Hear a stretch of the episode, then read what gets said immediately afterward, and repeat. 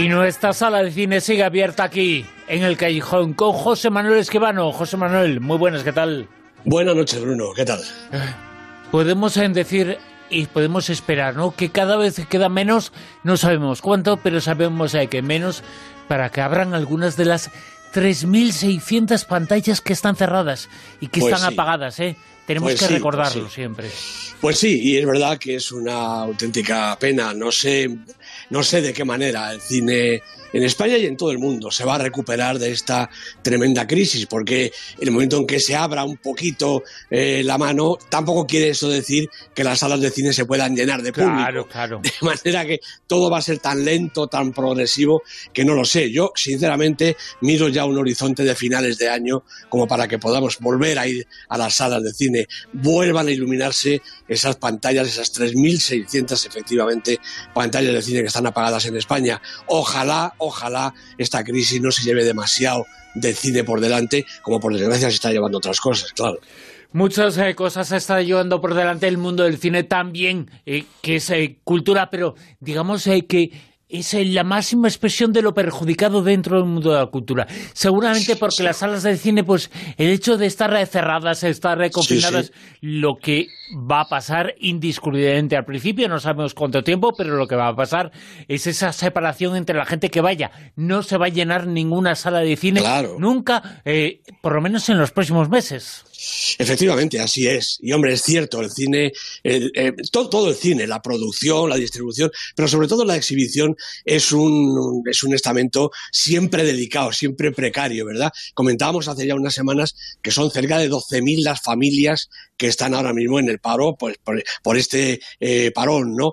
¿Cómo estas gentes van a salir de la crisis? Pues es difícil de, es difícil de saber y sobre todo es penoso pensar que puedan muchas de ellas pues quedarse ya definitivamente fuera de los circuitos. Hay salas, pues como hay otras cosas, como hay muchos bares, por ejemplo, restaurantes que están en una situación tan precaria que es muy posible que no vuelvan a poder abrir y eso sí que verdaderamente pues será una pena. José Manuel, escucha esta música y esta voz. Me parece que te van a sonar, ¿eh?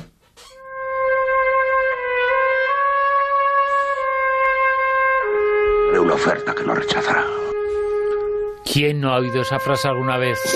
La frase eh, del padrino, la frase más conocida, ¿no? Sí, sí, hombre, claro, una de ellas, ¿no?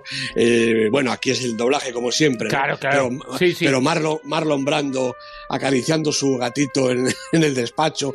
En fin, bueno, una imagen y un sonido realmente inolvidable. Eterno. Y como eterna es eh, su figura y lo que va a ser porque nada puede con su figura, ¿eh? Efectivamente, bueno, es, eh, la figura del gángster es algo eterno también en, en- en el cine americano, en el cine europeo, pues que, porque por desgracia gángsters hay en todas las latitudes y en todas las historias. Y seguramente, José Manuel, esta música y esta voz es la del gáster más famoso de la historia del cine, ¿eh? Naturalmente que sí. Vito Corleone es, eh, bueno, una figura, como decíamos, universal en la figura de Marlon Brando. Aunque si tengo que decirte la verdad, quizá el gángster más veces representado en la pantalla, sobre todo americana, ha sido, yo creo, Al Capone. y Al Capone va a ser protagonista en una película. No sabemos cuándo se estrena, no sabemos el futuro. Bueno, sabemos eh, cosas, eh, pero no sabemos todo. Pero sabemos que está ahí, ¿eh? Sí, sabemos que van a intentar estrenarla, pero ya veremos a ver. Bueno, es que vuelve Al Capone una vez más. Tantos y tantos grandes intérpretes han hecho este personaje. Ahora lo hace Tom Hardy en la película que se va a llamar así, Capone. Se llamaba antes Fonso, me imagino que por Alfonso. Capone, pero el título definitivo es Capone. El director es Josh Trank, el mismo director de Chronicle, recordemos, y también de una versión, la versión de los Cuatro Fantásticos que todavía no se ha estrenado. La- el proyecto ha estado naturalmente, como casi todo ahora, bastante eh, en el aire.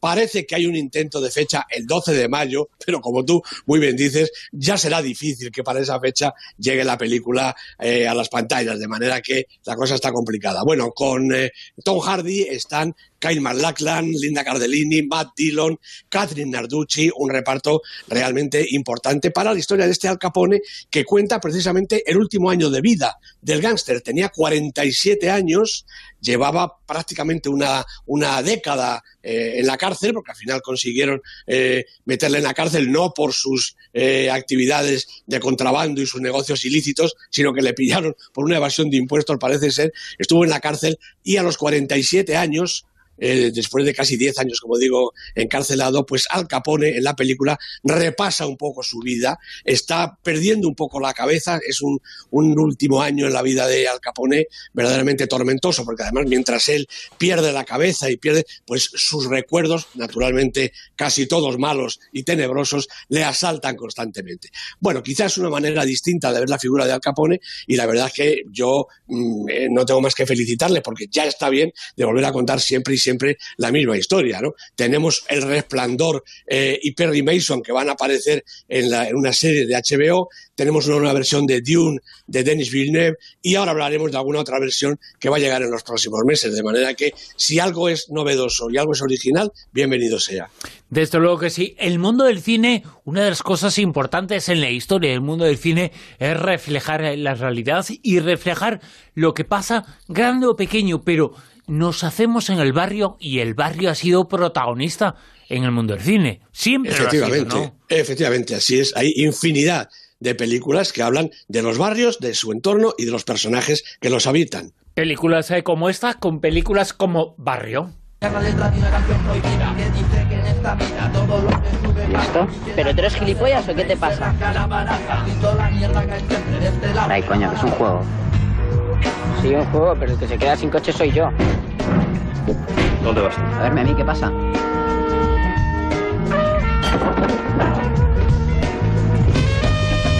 Tu hermana está buena de la hostia. El barrio es clásico y esta película titulada El barrio también.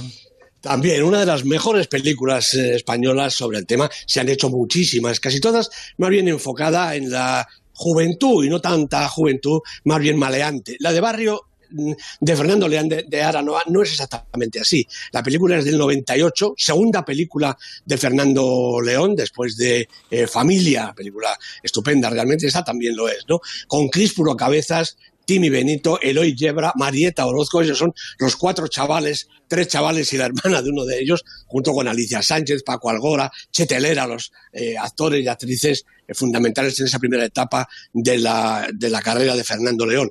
Bueno, pues es una película que cuenta efectivamente la vida de estos chavales, Ray, Javi y Manu y Susi, la hermana, están en Madrid, es verano, hace un calor tremebundo, aunque hay que decir eh, como anécdota que la película se rodó en invierno y que Fernando León de Aranoa obligaba a los chavales a estar masticando hielo todo el tiempo para que no se viera el aliento después en, la película cuando hablaron.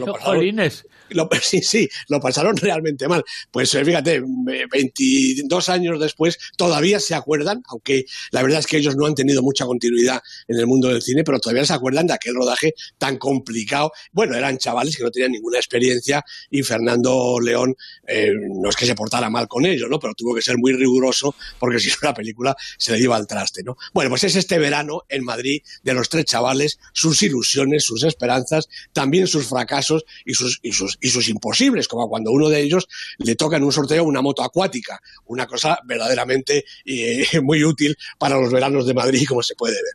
Poco a poco los tres amigos, pues van descubriendo un poquito la vida que les espera cuando vayan a salir de la juventud que todavía son capaces de vivir y entren en la madurez que les aguarda al cabo de un par de años, el trabajo, la familia, la vida más seria y ya pues las inquietudes van a cambiar. Una película realmente hermosa, yo creo, una película muy interesante y yo creo que resiste muy bien el tiempo, sobre todo por eh, esa ingenuidad y esa espontaneidad de sus protagonistas, como digo, actores no profesionales. Y otra película que ha hecho historia, que es un clásico, es la película Boeth Side Story.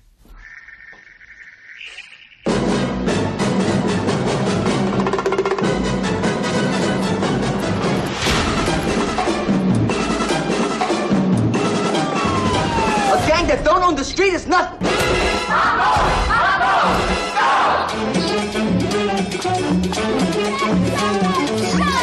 Si la película Barrio de Fernando León es importante, esta también lo es. Bueno, qué, qué, película, Bruno. Si, si alguna película es paradigma de cine, aparte de otras manías mías que no tengo que confesar, yo diría que West Side Story lo es, por supuesto. Y fíjate que es una película que parte de una obra de teatro. Estuvo primero en Broadway, dirigida por Jerome Robbins, y luego Jerome Robbins y Robert Wise la llevaron a la pantalla con ese reparto inolvidable. Natalie Wood, Richard Weimer, George Akiris, Ross Tamblyn, Rita Moreno, la música impresionante de Leonard Bernstein, las letras de Stephen Sondheim, una, una ópera musical, una película realmente impresionante yo desde mi juventud creo que ha sido la película que más veces he visto, porque cada una de las veces me resultaba emocionante y extraordinaria. Desde esos títulos de crédito tan novedosos de Soul Bass, pintados en la pared, en las paredes de las calles del West Side, precisamente, ¿no? Hasta, hasta, hasta todo el argumento que no es que no fuera conocido. Esto es,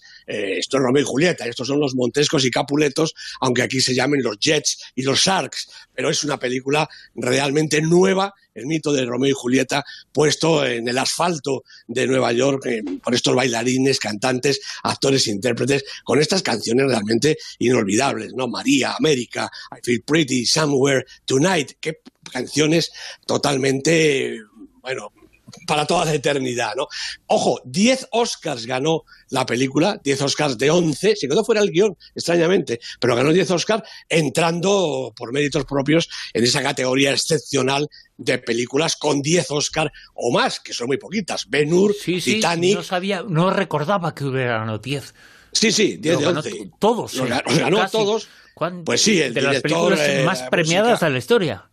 Pues por supuesto, ya te digo, con 10 Oscar o más, no hay más que Ben Hur, que ganó 11, Titanic, que también ganó 11, y también ganó 11 la tercera parte del Señor de los Anillos, El Retorno del Rey, 11 de 11. Bueno, West Side Story ganó 10 de 11 y realmente, mm, para mi gusto, es mejor que cualquiera de las otras tres películas. Una película, ya te digo, para mí, inolvidable. Una de esas películas que yo vería no digo todas las tardes, pero todos los años una vez seguro. Como inolvidables son esta película, el tráiler, lo comentamos ahora, Los Miserables. Hago un llamamiento a vuestro espíritu de equipo, a la cohesión. Sin cohesión no hay equipo. Y sin equipo estamos solos. Has elegido un buen equipo, colega. Control policial. Los Miserables es el libro de Víctor Hugo, pero eh, en torno a esa historia se puede adaptar a casi cada momento y casi cada época, ¿no? Pues claro que sí. Está Los Miserables es la película del año pasado. La película dirigida por Ladj Lee, película francesa que ha ganado un montonazo de premios, interpretada por Damien Bonnard, Alexis Manenti, Debril Songa. Bueno, pues es la historia de un barrio, de un barrio de París, este Montfermeil, eh, es un suburbio en la zona oriental eh, de París y ahí están los tres policías protagonistas de la película porque hay que decir que en esta ocasión los protagonistas bueno, aunque también no son precisamente los jóvenes y la gente eh, del barrio, sino los policías, Estefan, Chris y Wada, dos de ellos son oriundos, unos seguramente es eh, quizá de origen latino y el otro es africano, por supuesto, solamente uno de los tres policías es eh, de origen francés, ¿no? Pues ellos tres son los que patrullan constantemente por este barrio. La mirada de los tres es la que nos deja ver qué es lo que está pasando ahí en un barrio absolutamente caótico, multicultural, eh, con mezclas también de, etnias, de religiones, bueno, pues con gente que va y viene, que trapichea, que venden en los bares y en los bares venden de todo.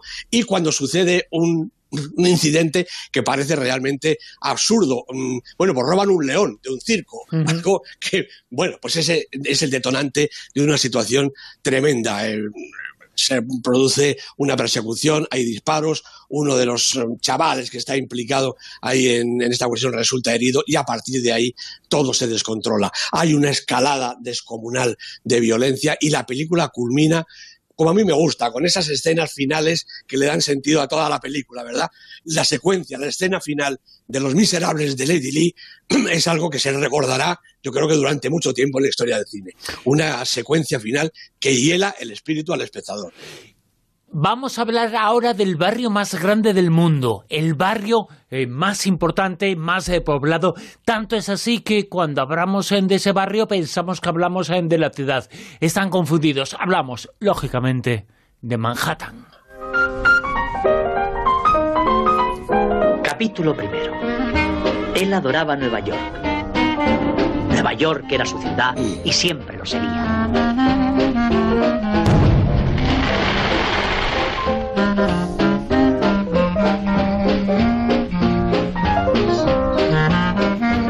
Niña tiene que marcharse. Tiene que hacer sus deberes. Salgo con una niña que hace deberes.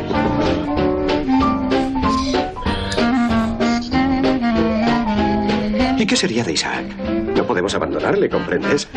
Él es incapaz de funcionar en otro sitio que no sea Yo Nueva York. creo que pasearse por eh, Nueva York o pasearse más exactamente por Manhattan es como meterse en una película. Ves eh, escenas, Sí. ves eh, edificios que han estado en películas. Es como viajar en el mundo del cine. Todo Manhattan es cine. Y bueno, pues tiene su película Manhattan también. Efectivamente, tiene su película y la ha dirigido Woody Allen. Bueno, otra vez traigo a Woody Allen, claro, es que, es que como Woody Allen ha hecho películas de todo, casi en todos los temas aparece una peli de, de Woody Allen. Bueno, pues Manhattan del año 79, el mejor momento de Woody Allen. Es verdad que luego ha tenido ocho o diez buenos momentos exactamente iguales, pero este era realmente extraordinario. Woody Allen, Diane Keaton, Mariel Hemingway, Meryl Streep en, en los papeles protagonistas. Y Woody Allen es este hombre, este Isaac, Isaac Davis, que acabamos de oír, es guionista, escribe eh, pues chistes para la televisión, pero él lo que quiere es ser un escritor serio, le parece a él, ¿no? Quiere ser algo así como el gran novelista americano.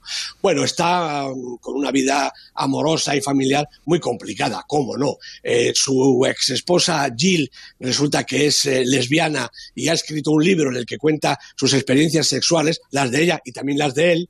Él al tiempo mantiene una relación con esta chavalina, la adolescente Tracy, esta que estaba, se tenía que ir para hacer los deberes, y además su amistad con su amigo del alma, Jale, pues está a punto de quebrar, porque Jale, que es un hombre casado, engaña a su mujer con una escritora, Mary Wilde, y Isaac eh, traba conocimiento con Mary, y ese conocimiento poco a poco va a dar lugar a un amor algo más profundo. Es decir, esto no es un triángulo, esto es un pentadecágono, porque tiene absolutamente todas las relaciones. Y dentro, el ingenio, la sabiduría, la gracia para dirigir y también para interpretar, y por supuesto para escribir de Woody Allen, que no vamos a decir ahora que es un genio de la pantalla. Manhattan rinde homenaje a ese barrio de Nueva York, a toda Nueva York. Yo también lo hago desde aquí, una ciudad castigada ahora mismo, la que más en todo el mundo, Sí. por el odioso eh, eh, COVID-19 este, y realmente, mm, como tú dices, Manhattan es el cine, Nueva York es el cine, y hay que homenajearle. Woody Allen lo hizo en el 79, nosotros lo hacemos hoy desde aquí. Desde luego que sí. Además, eh, es importante recordar, Estados Unidos es un país enorme, pero más de la mitad de las víctimas se concentran ahí, en la ciudad Claro. que es la capital del mundo, desde luego en Nueva York, y el barrio Manhattan es el más importante de todos ellos. Está Brooklyn, está Queens, eh, pero Manhattan, ¿quién no conoce eh, lo que es eh, y lo que significa Manhattan? Manhattan significa para el mundo una cosa, fundamentalmente todo.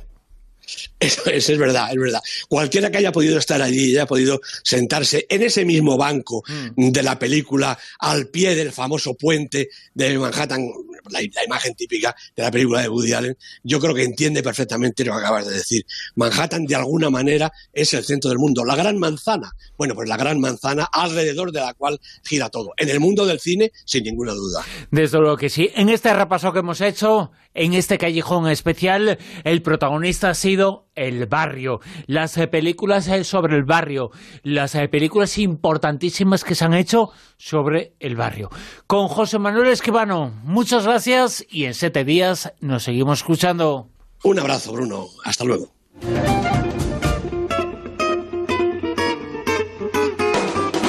En Onda Cero, La Rosa de los Vientos.